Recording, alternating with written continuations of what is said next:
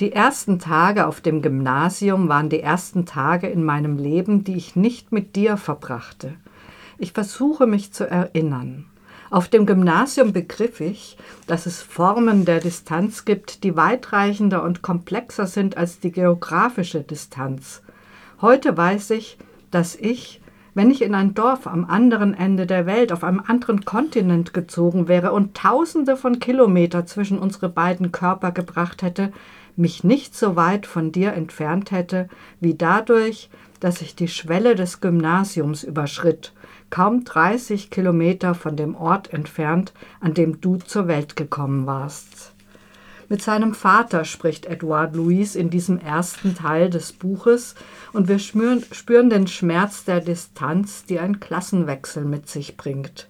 Gleichzeitig will Eddie, wie er damals noch heißt, nichts als weg von diesem Vater, von seinem Dorf. Dort ist er in den 90er Jahren aufgewachsen, in der Normandie, in einer Armut, die man sich in Europa in der um die Jahrtausendwende rum kaum vorstellbar, vorstellen kann. Die Zimmer haben keine Türen, weil sie sich das nicht leisten können. Es gibt nicht jeden Tag zu essen. Oft muss Eddie anschreiben gehen. Die Familie verbringt ihre Zeit vor dem Fernseher. Die Wohnung stinkt nach Öl. So ziemlich das ganze Dorf ist rassistisch und rechts. Welche Gewalt Eddie in dieser Umgebung erfährt, die ihn schon als Kind als Schwuchtel diskriminiert, wird in Anleitung ein anderer zu werden eher angedeutet.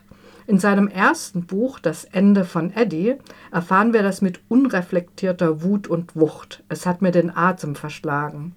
In diesem neuen Buch, das sein drittes ist, erzählt Edouard Louis von seiner Flucht aus dieser Armut und Demütigung im Rückblick. Es handelt von Scham, denn auf dem Gymnasium in Amiens, das er als einziger des Dorfes besucht, hat er die schiefsten Zähne, kann nicht manierlich essen, er redet, bewegt sich, ja, er atmet anders. Und es handelt von der unglaublichen Arbeit, ein anderer zu werden, in eine Rolle zu schlüpfen mit der ständigen Angst, als Hochstapler enttarnt zu werden. Das Zitat, mit dem ich begonnen habe, war nicht der Anfang des Buches. Es beginnt mit einer Prostitutionsszene. Eddie, bereits erwachsen in Paris, bereits nicht mehr Eddie, sondern Edouard, prostituiert sich, um seine Zahnarztrechnung bezahlen zu können. Literarisch ein genialer Kniff, denn bereits in den ersten Zeilen ist klar, dass wir hier keine reine Aufsteigergeschichte präsentiert bekommen. Es ist nicht die Geschichte eines Aufstiegs durch Bildung.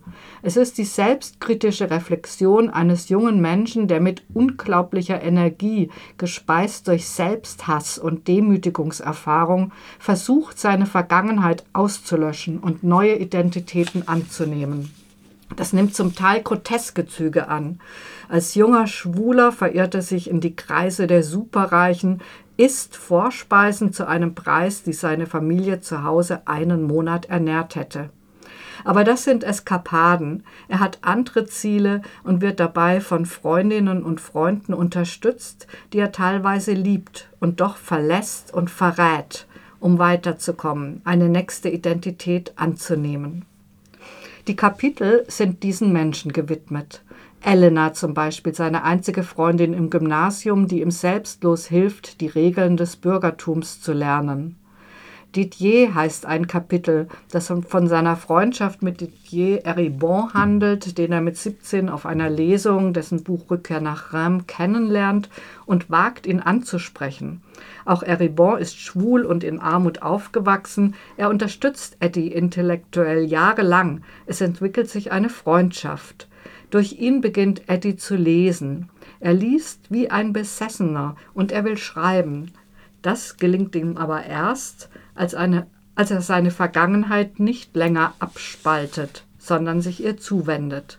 Das Ende von Eddie wird ein internationaler Erfolg. Edouard Louis ist da 22 Jahre alt. Oft wird kritisiert, dass Louis in diesem ersten Buch doch bereits alles erzählt habe. Das halte ich für Quatsch. Das erste Buch ist unreflektierte Wut. Sein zweites Buch hat er seinem Vater gewidmet und geht der Frage nach, warum der als Fabrikarbeiter so arm und krank sein muss. Es ist sein politischstes Buch. Aber auch dieser dritte Roman, Anleitung, ein anderer zu werden, ist ein politisches Buch, stellt die eigenen Erfahrungen in Zusammenhang von Ungerechtigkeit und Klasse, berichtet spannend, selbstkritisch und schonungslos, wie schmerzhaft so ein Klassenwechsel für alle, die er betrifft, sein kann.